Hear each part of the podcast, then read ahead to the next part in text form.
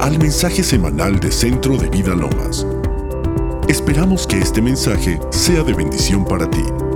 Para más recursos e información, visita centrodevidalomas.org.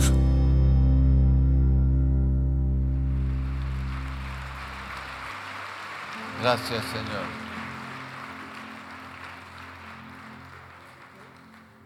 Es preciosa la presencia del Señor. Cuando tú aprendes o aprendemos a, deleitarnos en esa presencia, es el gozo máximo que podemos tener. Porque para eso fuimos creados y fuimos hechos. Y nuestro mayor anhelo es esa presencia de Dios. Nuestro mayor anhelo es esa, esa persona de Jesús. Jesús hablaba cosas tremendas, hablaba cosas fuertes. Dice en Juan 6, 62. Pues qué, si vienes al Hijo del Hombre, subir donde estaba primero. El Espíritu es el que da vida. La carne para nada aprovecha. Las palabras que yo os he hablado son espíritu y son qué?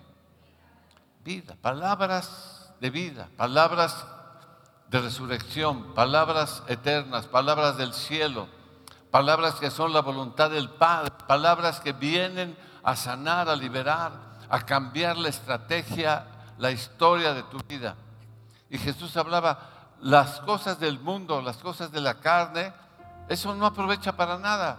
Podrás esforzarte en eso mucho, está bien, pero para poco aprovecha. Las palabras que yo les hablo son espíritu y son zoe, vida eterna, vida que trasciende, vida que va más allá de este mundo, vida que te transporta a lo eterno, ¿sí? Dice, pero hay algunos de vosotros que no creen, porque Jesús sabía desde el principio eh, quiénes eran los que no creían y quiénes le iban a entregar. Y dijo, por eso he dicho que ninguno puede venir a mí si no le es dado por el Padre. ¿Sí? Desde entonces muchos discípulos volvieron atrás y ya no andaban con él. ¿Sí? Dijo entonces Jesús a los doce, ¿quieren irse ustedes también? Y le respondió Pedro, Señor, ¿a quién iremos? Si solo tú tienes, ¿qué? ¿Qué palabras?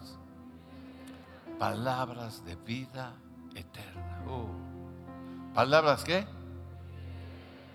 O sea, la perspectiva, la visión de tu vida no puede ser una visión nada más donde se termine en este mundo, donde se acabe tu jubilación, donde se termine tus sueños, tus cosas, donde digas, pasaré a la buena vejez. No, tu vida va más allá de este mundo. Es una, es una vida que trasciende y va más allá a la vida eterna. Dale un aplauso al Señor. Eso viene solamente a través de Jesucristo. Las cosas de este mundo, las cosas de esta carne, o sea, dice, para nada aprovecha. ¿Por qué? Se van a acabar. Pero yo te he venido a conectar el cielo con la tierra. Yo he venido a hablar la voluntad de mi Padre. Yo he venido a hablar lo que dice mi Padre. Dice, yo no he venido a hacer mi voluntad, sino he venido a hacer la voluntad de aquel que me envió. Y yo no hago nada ni digo nada si no es absoluta y totalmente la voluntad de mi Padre. Por eso cuando los discípulos les dijeron, Señor, enséñanos a orar, Él les dijo, Padre nuestro que estás en los cielos santificado sea tu nombre. Venga, ¿qué? Venga, ¿qué? Hágase tu voluntad, que se haga tu voluntad, así como se hace tu voluntad en el cielo, que se haga tu voluntad en esta tierra. ¿Sí? Y por eso decía, ahora me están viendo a mí. Yo estoy viniendo del cielo.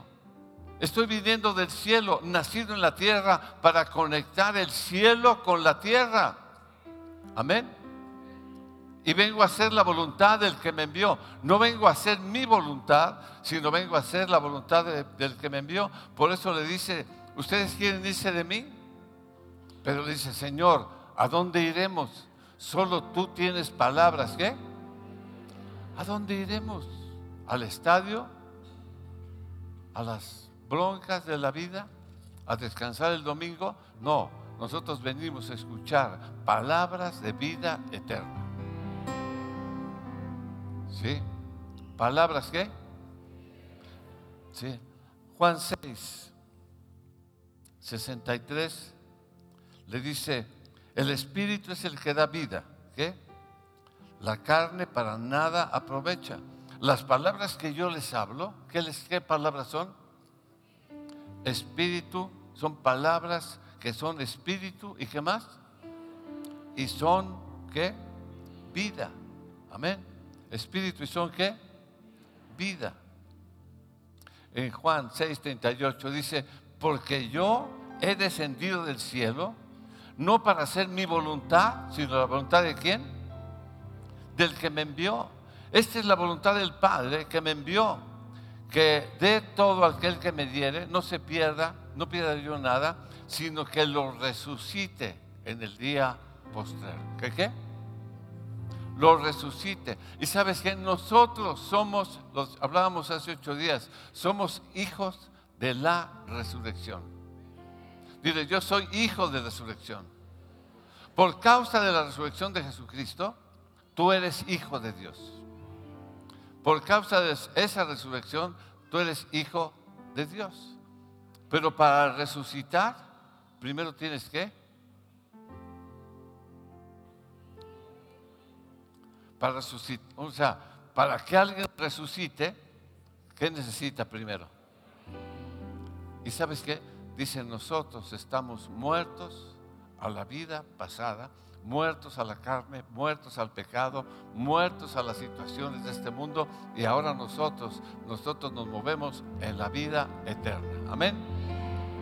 ¿Sí o no? ¿Sí o no? ¿Sí?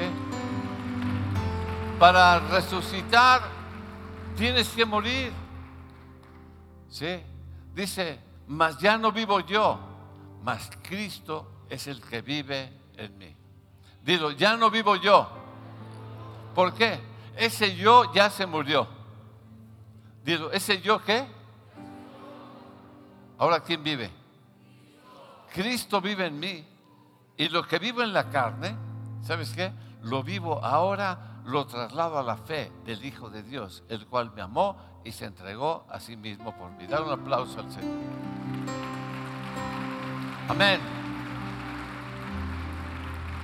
Mira, para este mundo tú eres un ser totalmente raro. Un ser totalmente, eres un zombie. ¿Sí? ¿Por qué? Eres un muerto resucitado. O sea, qué extraña persona eres tú, ¿no? Voltea a ver al de junto y dile, qué, qué raro eres. ¿Sabes qué? Eres raro para este mundo. Porque eres un muerto resucitado. ¿Sí o no? Y si no estás muerto, pues entonces estás vivo en la carne, vivo en el mundo y sufriendo las consecuencias de este mundo. Dice, ¿por qué? Porque si tú vives en el mundo tendrás aflicción. Pero dice Jesús, confíen, yo he vencido al mundo. Y esta es la fe, y esto es lo que vence al mundo, nuestra fe. Digo, ¿qué es lo que vence al mundo? Nuestra fe. ¿Sabes qué? Esa fe nos traslada a lo sobrenatural. Por eso habla el Señor y dice, no temas manada pequeña, porque al Padre, a Dios, le ha placido darte el reino. O sea, darte el reino es la revelación de cómo se mueve el reino, la revelación de cómo se mueven los resucitados del reino. Para entrar en el reino necesitas haber resucitado. Y sabes que no entran más, más más los que han resucitado. Los que una vez murieron, los que una vez vivieron, pero esa vida murieron y ahora han resucitado a la nueva vida. Amén. ¿Sí? Es por fe. Dile de junto, es por fe. ¿Sí o no? ¿Sí? Vamos a ver Mateo 14.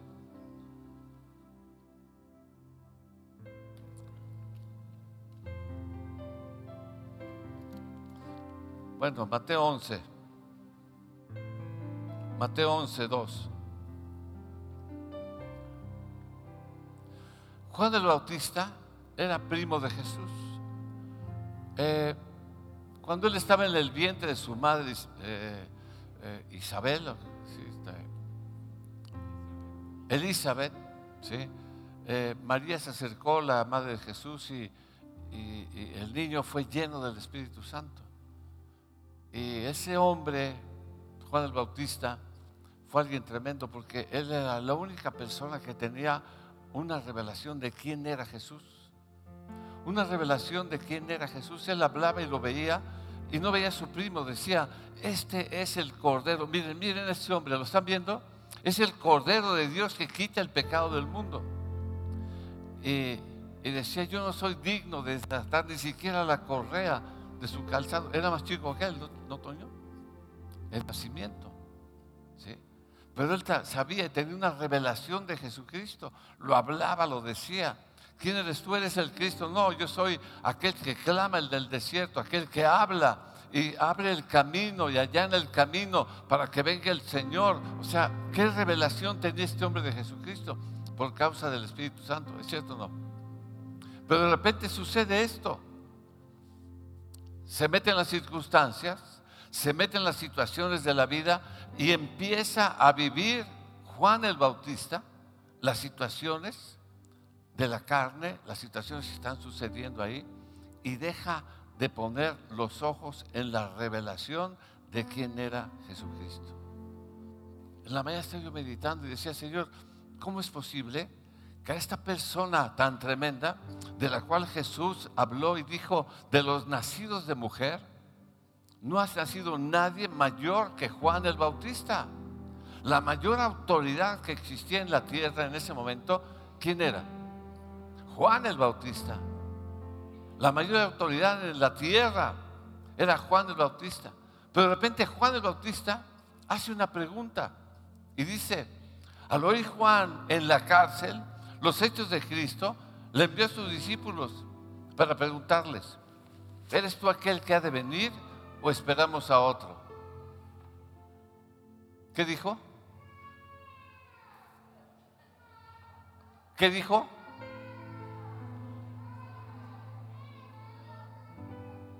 ¿Qué dijo?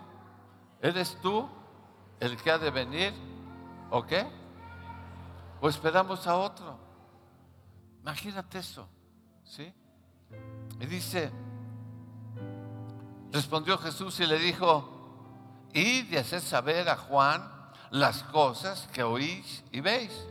¿Qué? ¿Qué cosas? ¿Sabes que El reino ha descendido en mí los ciegos ven, los cojos caminan, los leprosos son limpiados, los muertos resucitan. ¿Qué manifestaciones son esas? Son las manifestaciones del reino de Dios. Son las manifestaciones de la voluntad del Padre. Son lo que has proclamado desde el principio. ¿Cómo estás preguntando eso? ¿Sabes qué sucedió? Dejó de poner los ojos en Jesús. O sea, mataron a Juan el Bautista, lo degollaron, lo mataron. Ahora, ¿Juan Bautista pecó? ¿Pecó? No. Solamente dejó de ver lo sobrenatural y empezó a ver, estoy en la cárcel, siguió siendo Juan Camaney el primo del mero mero. O sea, ¿será de veras el mero mero o estoy fallando? ¿Realmente soy el profeta que, que, soy enviado a allanar el camino del Señor?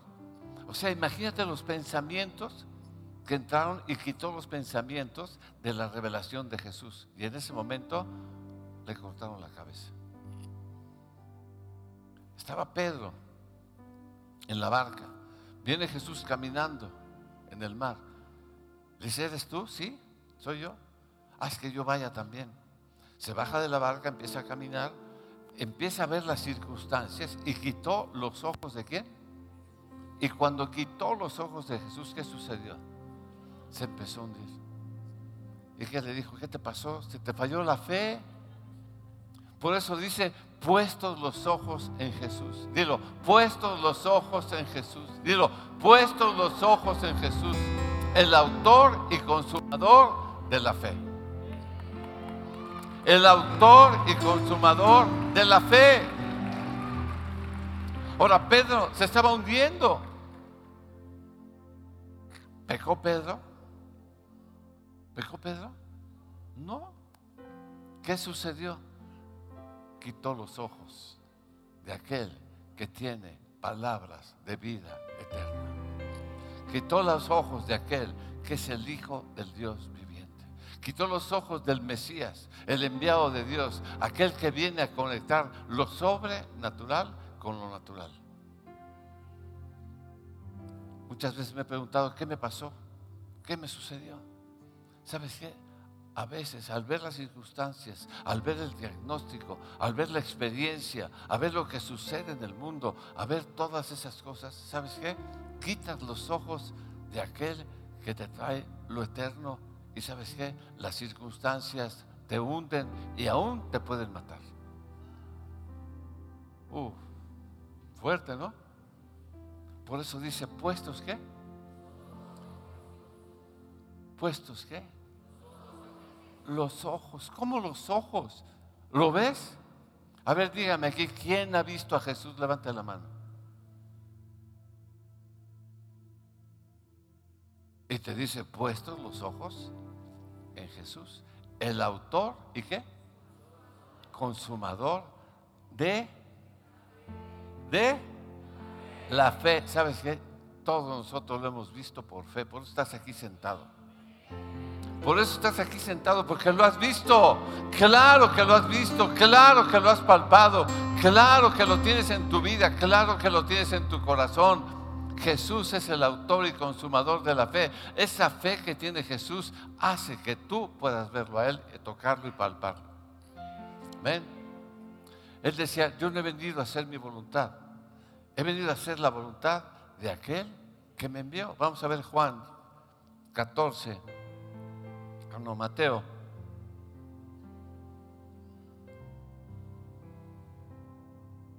Catorce, Mateo 14.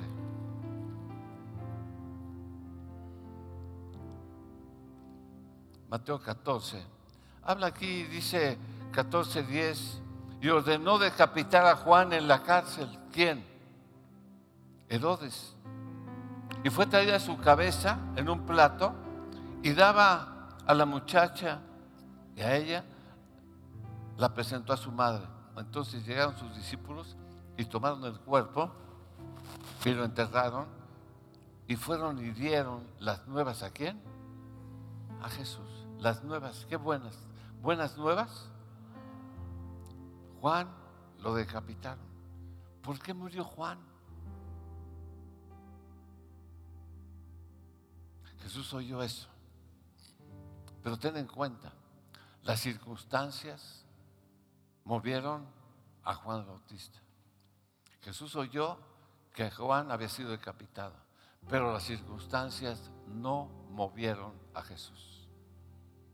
Porque él decía, yo no he venido a hacer mi voluntad ni a actuar en mis sentimientos ni en mis emociones. Yo he venido a hacer la voluntad de aquel que me envió y yo he venido a hablar las palabras de aquel que me dijo que dijera las palabras.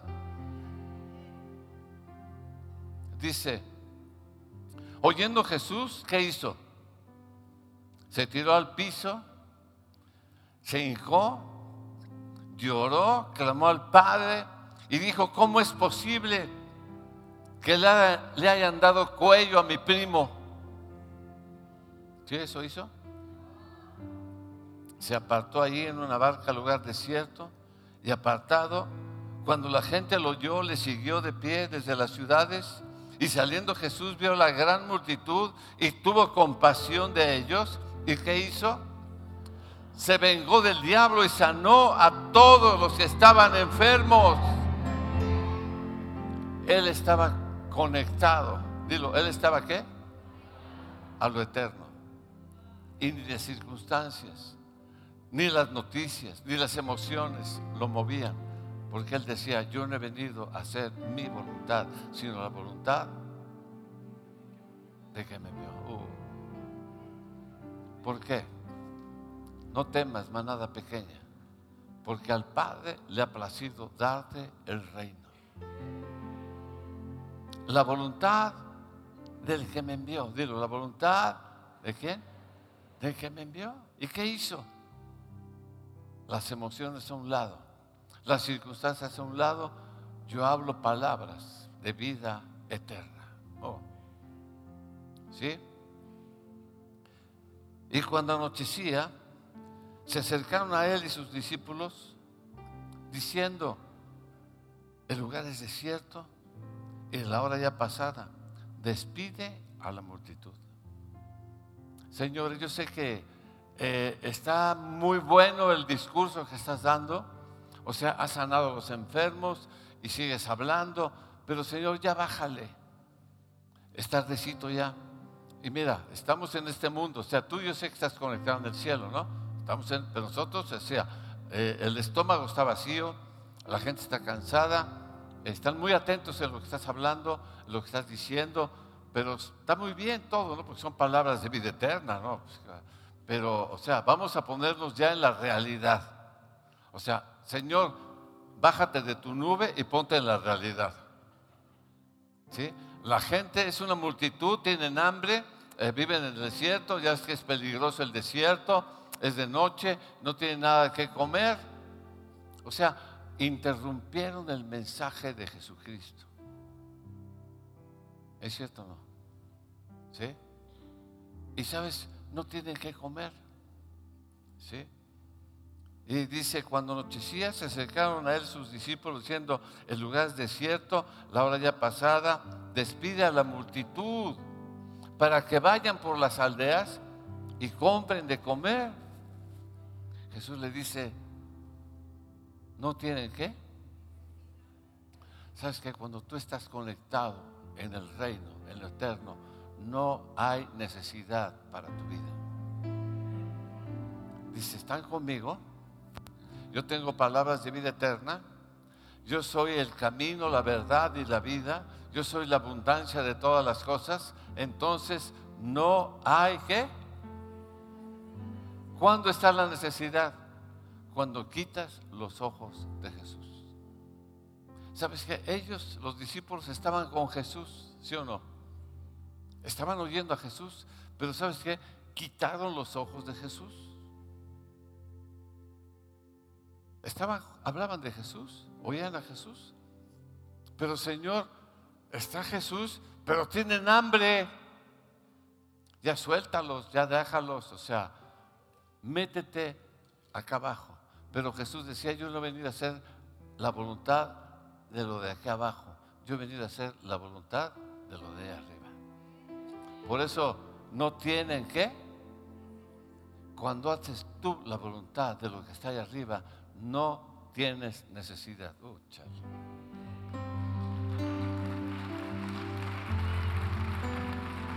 no tiene necesidad. ¿Sí? ¿Dónde ando? No tiene necesidad de irse. Denles de comer ustedes. ¿Denles qué? Cinco mil personas, cinco mil hombres, más los niños, más las mujeres. Y ahí eran prolíferos. A lo mejor alguien tenía cinco niños o cinco jóvenes. Pues 20 mil personas. ¿De cuánto, Toño? ¿Eh? ¿De 200 pesos? pónselo de a 150, ¿no? un lonchecito con su Coca-Cola sin azúcar. ¿No? ¿De cómo anda la coca barata? Más su lonchecito, ¿no? ¿Cuánto? 150 por 20 mil, ¿cuánto es? ¿Eh? Tres maracas, tres millones de pesos.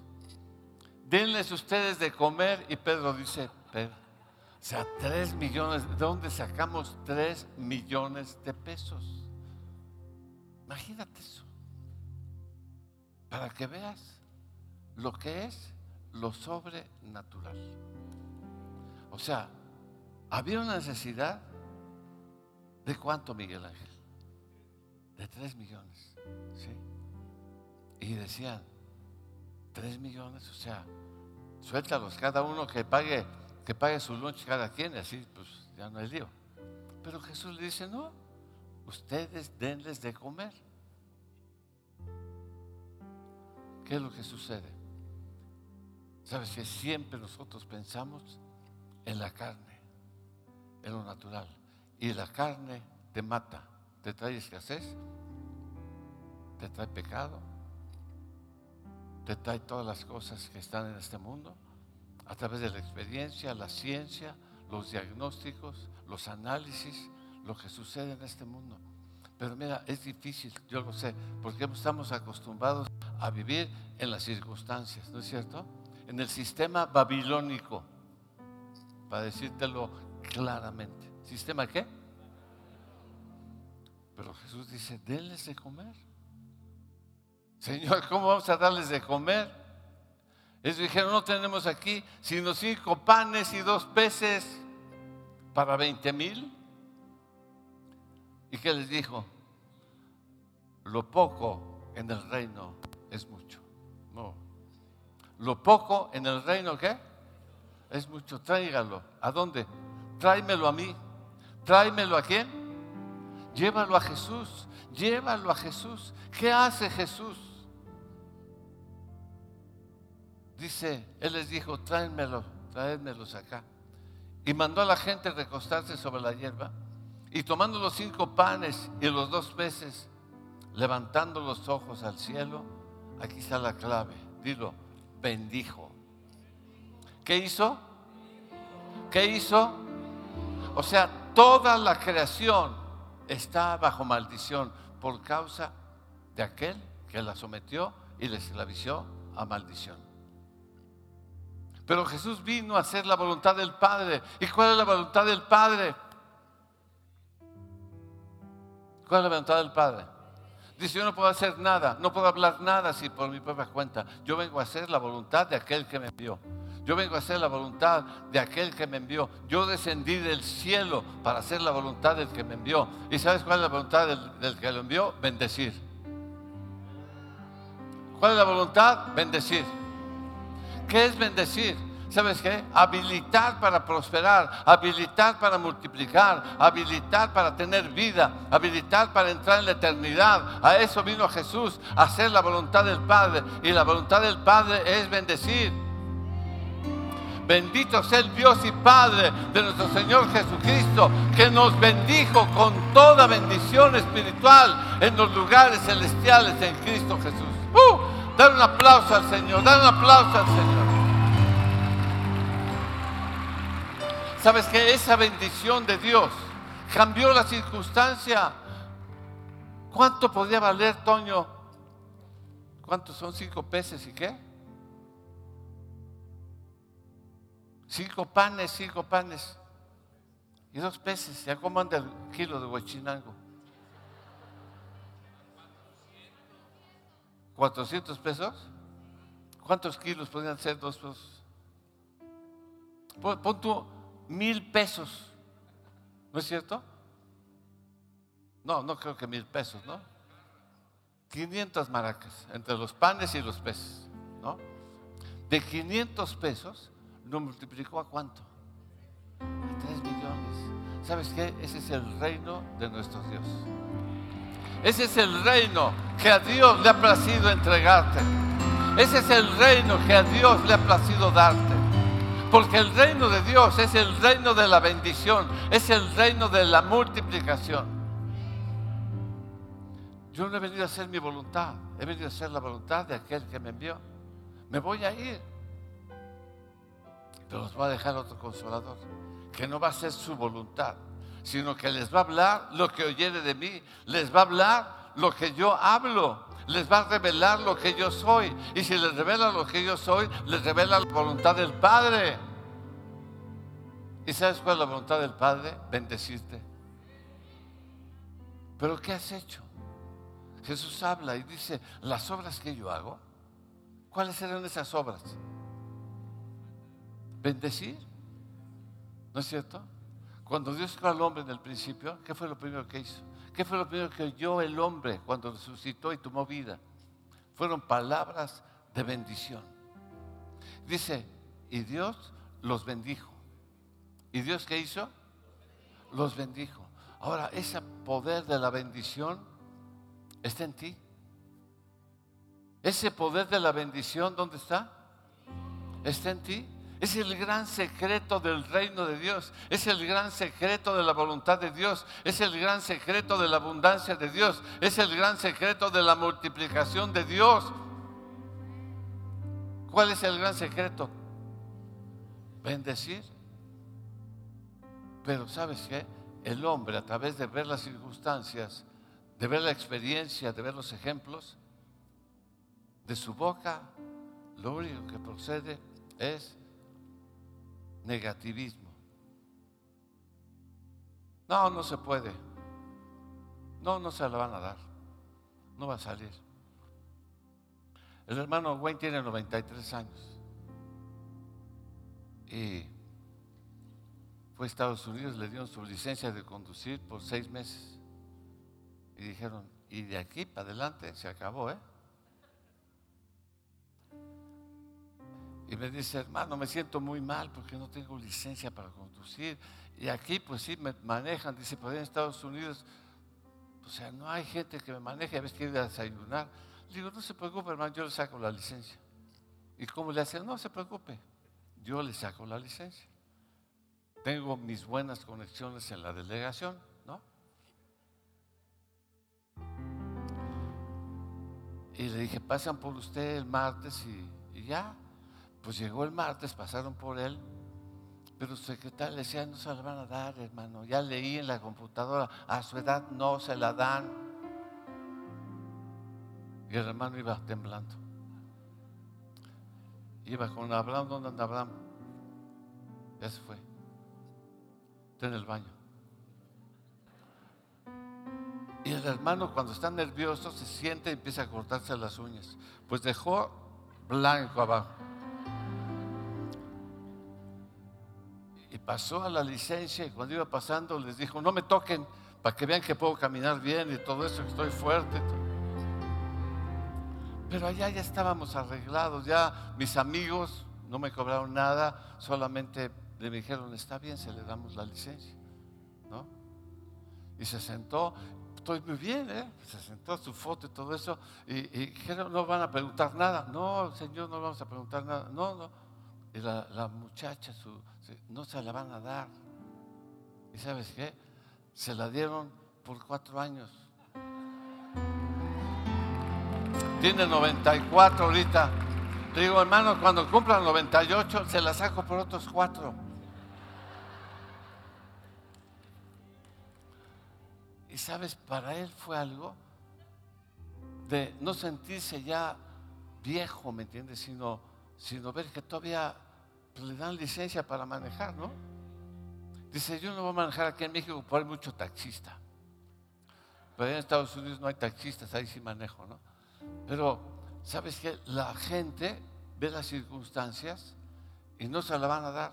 Pues llegó y dice, ahorita se la presumo a esta. Está mi licencia. Está mi licencia. Y cuatro años 93, estamos 17, 18, 19, 20, hasta el 21. le digo, cuando llegue el 21 me avisa y se la saco hasta el 30, ¿no? ¿Sabes qué? Tenemos que actuar en el reino de Dios, en la situación, puestos los ojos en Jesús, el autor y consumador de la fe. Sabes que tienes que aprender a vencer el mundo. Tenemos que aprender, no solo tienes que aprender, tenemos que aprender a vencer el mundo. Tenemos que aprender a vencer las circunstancias. Tenemos que aprender a vencer las experiencias y meternos en la voluntad del Padre. La experiencia de la mujer, hermana de Lázaro. Si hubieras estado aquí, Señor, mi hermano no hubiera muerto. ¿Y qué? Ahora llegué ahorita y tarde, ¿y qué? No, Señor, pues es que tu hermano no está muerto, va a resucitar. Sí, Señor, yo sé que va a resucitar en el día posterior. ¿Sabes qué?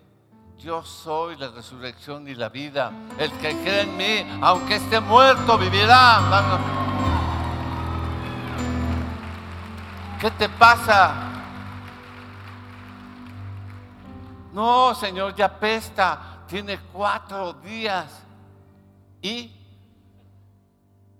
que tenga diez, que tenga lo que sea. Ya estoy aquí, yo soy el que soy, el que cree en mí, aunque esté muerto.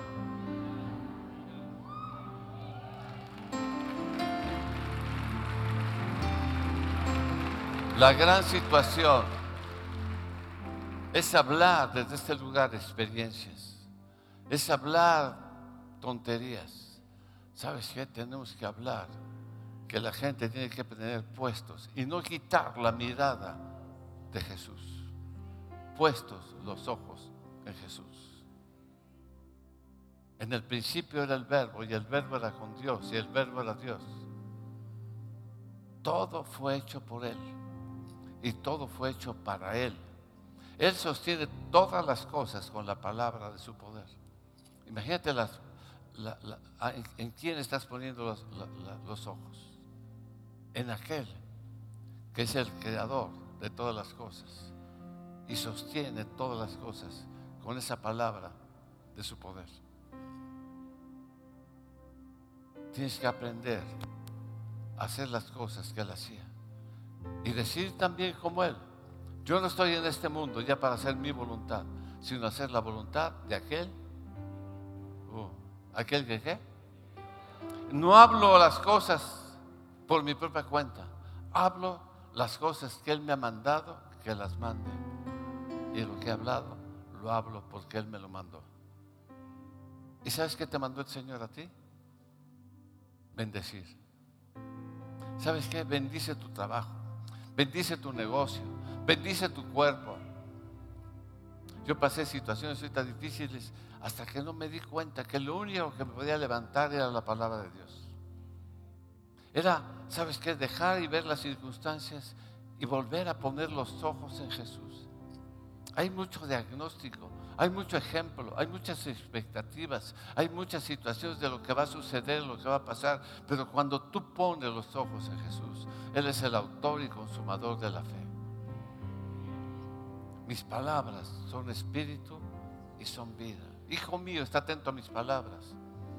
Inclina tu oído a mis razones. No se aparten de tu boca. Guárdalas en medio de tu corazón, porque son vida los que las hallan y medicina a todo tu cuerpo. Sobre toda cosa guardada, dice, guarda tu corazón, porque de él mana la vida. Oh. ¿Sabes?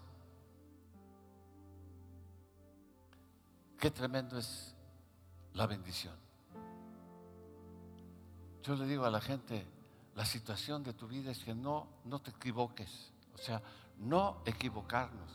Porque la equivocación es cara, ¿no es cierto? O sea, la equivocación de Juan el Bautista le costó la cabeza al más grande hombre que existía en ese momento. Al discípulo más amado por poco se ahoga.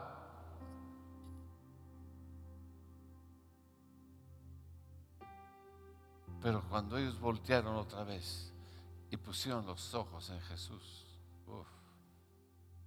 los discípulos iban en la barca, ¿no? La tormenta. Jesús dormido. Señor, levántate que perecemos. Jesús se levantó y en un momento ya, o sea, la tormenta, que la ya bájale. Y ya, pum, le bajó. Ay, ¿quién habló? Jesús. ¿Qué les pasa? Hombres de poca Fe, Fe, dilo, fe. Fe es el lenguaje del reino. Es la introducción a lo sobrenatural. Fe, dilo, fe. ¿Sabes que La palabra es el mismo Jesús. Dios honró su palabra llamándola a su hijo. Esa palabra es medicina, esa palabra es prosperidad, esa palabra está fuera ya de toda circunstancia, está encima de toda circunstancia, sana cualquier cuerpo, cualquier enfermedad, por más grave que sea. Esa palabra te trae vida, esa palabra resucita tu negocio. No importa lo que estés pasando con tu hijo, no importa lo que estés pasando con tu marido, no importa lo que estés pasando con tu esposa, no importa la circunstancia del mundo. Esa palabra está encima de todas las circunstancias del mundo. No importa que Chung Gon Cha de allá de Corea quiera mandar cohetes y el otro regresárselos, ¿no? ¿Sabes qué? El pueblo de Dios vive en lo sobrenatural. El pueblo de Dios vive encima de toda circunstancia. El pueblo de Dios vive, ¿entiendes? En la bendición de Dios. El chiste de todo esto es salirte de la maldición.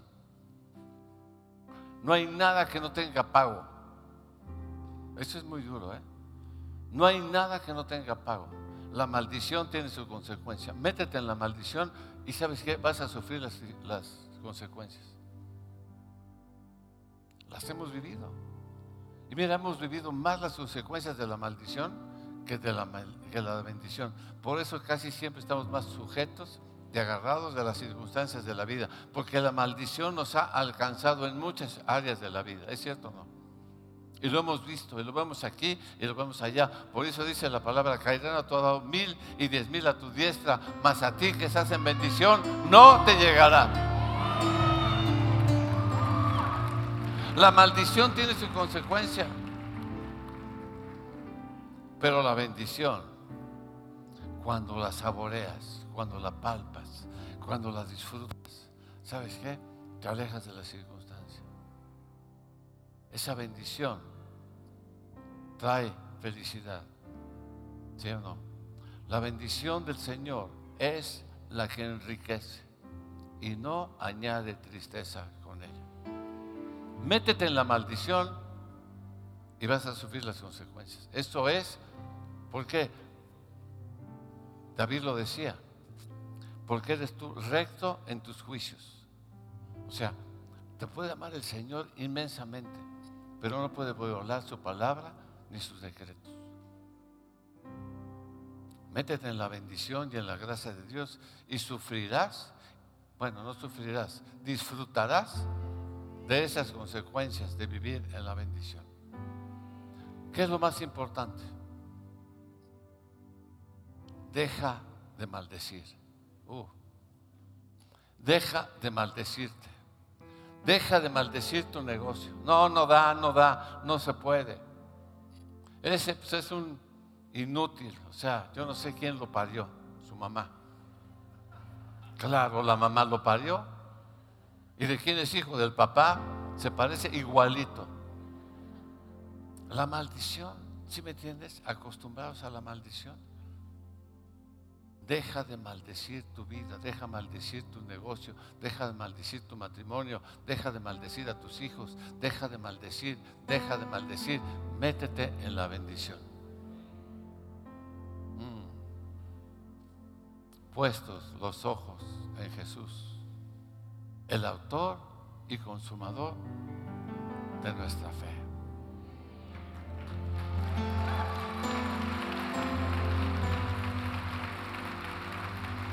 Jesús habla y dice, el Espíritu del Señor está sobre mí, el cual me ha ungido para dar buenas nuevas a los pobres. Me ha enviado a sanar a los quebrantados de corazón, vista a los ciegos, poner libertad a los cautivos y proclamar el año agradable del Señor. ¿Qué es eso? Pura bendición. ¿Qué es el reino de Dios? Activación de la bendición. Activación de la prosperidad, de la multiplicación, de la gracia, de la misericordia. Alguien te comparte algo diferente, regrésate para acá. No lo oigas. No es cierto. Esto es Jesús. La voluntad del Padre es bendecir. Y esa bendición trae multiplicación. Esa bendición trae multiplicación.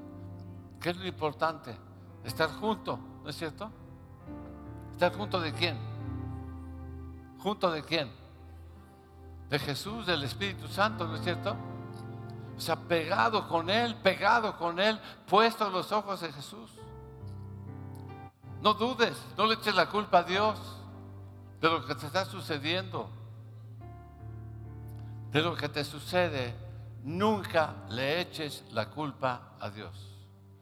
Dios es un Dios de bendición y en su carácter, en su palabra, en su verdad, en su naturaleza, nunca ha sido ni ha estado la maldición. ¿Qué es lo que quiere hacer el Señor? Bendecirte. ¿Y sabes qué? Por eso dice la canción, tu presencia es el cielo para mí. La presencia de Jesús era la conexión de lo natural con lo sobrenatural. Dilo, la presencia de Jesús es la conexión de lo natural con lo sobrenatural. Por eso tu presencia es el cielo para mí. Oh. Levanta tus manos al Señor. Quiero que medites en todas esas cosas en las cuales has maldecido y te has automaldecido. Y tus hechos han maldecido a otros. Y por causa de tus hechos te han maldecido a ti. Y ve cuántas cosas hay alrededor de tu vida que, que son maldición. Ve cuántas cosas alrededor de tu vida han caído en maldición. Y esas maldiciones han traído consecuencias, resultados, retribuciones. Retribuciones, dice la palabra, debido al, debido al extravío.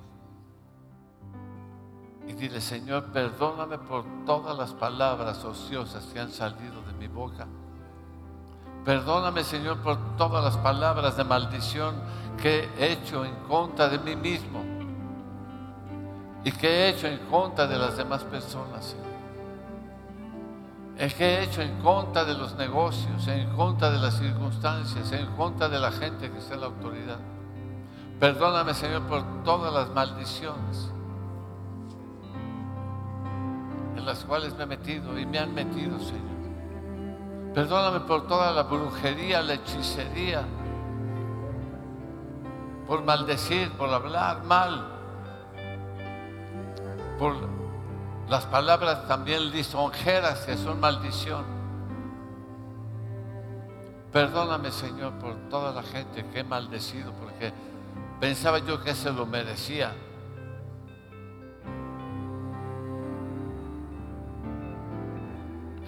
Yo no he venido a juzgar al mundo, sino he venido a que el mundo sea salvo por mí.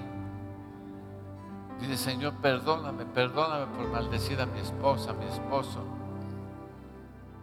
por maldecirme yo, Señor, por no aceptarme, no quererme, estar enojado conmigo mismo. Dile, Señor, perdóname por también maldecirte a ti, pensar que todo lo que paso es por culpa tuya. Y te he echado la culpa de muchas cosas en mi vida.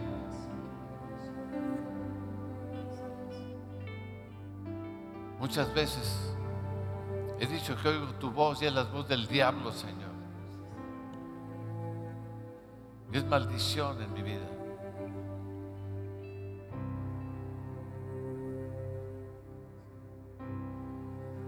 Y muchas veces oído tu voz y he dicho que es la voz del diablo. Eso es maldición en mi vida, Señor. Dile, perdóname, Señor, por esas maldiciones en las cuales me he sometido, en las cuales he vivido. Perdóname, Señor. Y esas maldiciones han afectado a tanta gente, Señor. Y me ha afectado yo. Pero ahora recibo tu perdón, Señor. Y la sangre de Cristo me limpia de todo pecado, de toda maldición. Cristo me redimió de la maldición de la ley, hecho por mi maldición, porque está escrito, maldito todo aquel que es colgado de un madero, para que la bendición de Abraham me alcance.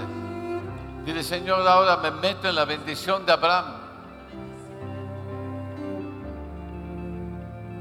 bendigo mi negocio, bendigo mi familia, me bendigo a mí mismo, Bendigo todas las circunstancias, Señor.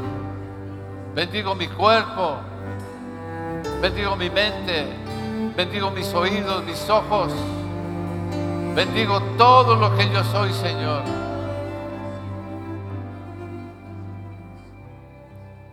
Señor, perdóname por quitar los ojos, los ojos sobre ti, Señor. Y he puesto los ojos en las circunstancias. Ahora, Señor, pongo los ojos en Jesús. Sobre ti, sobre lo eterno. Sobre el reino que todo lo puede. Donde no hay imposibilidades sobre, sobre todas las cosas. Todo se puede en ese reino, Señor. Todo se puede, Señor.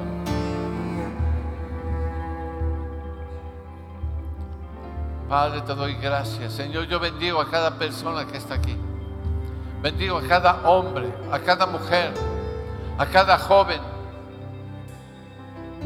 Señor, bendigo a cada jovencita. Señor, los activo para que sean prósperos y, sean y se puedan multiplicar en todas las cosas que ellos hagan. Bendigo sus vidas, Señor. Bendigo sus cuerpos. Bendigo su familia, sus hijos. Todo lo que ellos son, Señor. En el nombre precioso de Jesús. Bendigo a cada persona en este lugar, Señor. Señor, esa bendición que los alcance y sea tan fuerte esa bendición que quite, Señor, destruya, corrompa pudra los yugos de esclavitud, Señor, que han venido a través de la maldición. Pudra los yugos de esclavitud, Señor, por causa de la maldición. Pudra los yugos de pobreza, de miseria. Pudra los yugos de enfermedad. Pudra los yugos, Señor, de pleitos, de distensiones. Pudra los yugos de muerte, Señor. Pudra todo yugo esa bendición, Señor. Porque la bendición de Dios es la que enriquece y no añade tristeza con ella, Señor. Señor, que descienda tu bendición ahora. Sopla, Espíritu Santo. Sopla, sopla, sopla. Sopla, sopla, Espíritu Santo. Que venga tu bendición, Señor. Tu bendición, tu bendición, Señor.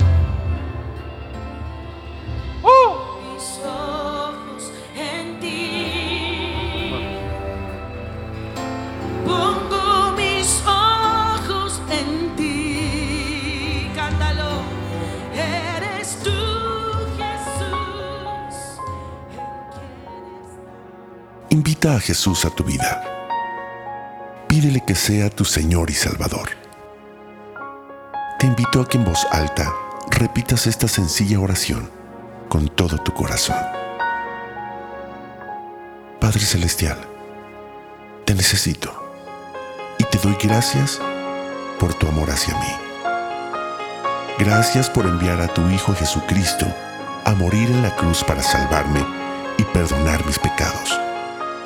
Reconozco que he sido pecador y que cada uno de mis pecados ha sido una ofensa a tu persona, un acto de rebeldía y desobediencia a ti.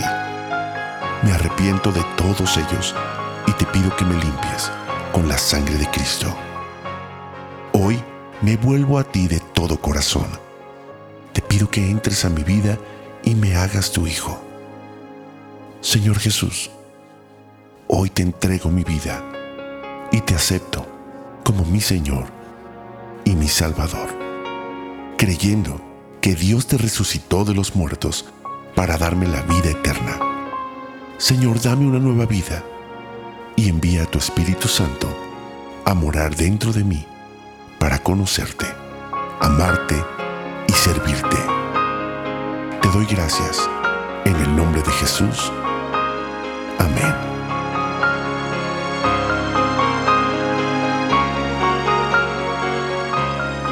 Información, te invitamos a visitar centrodevidalomas.org.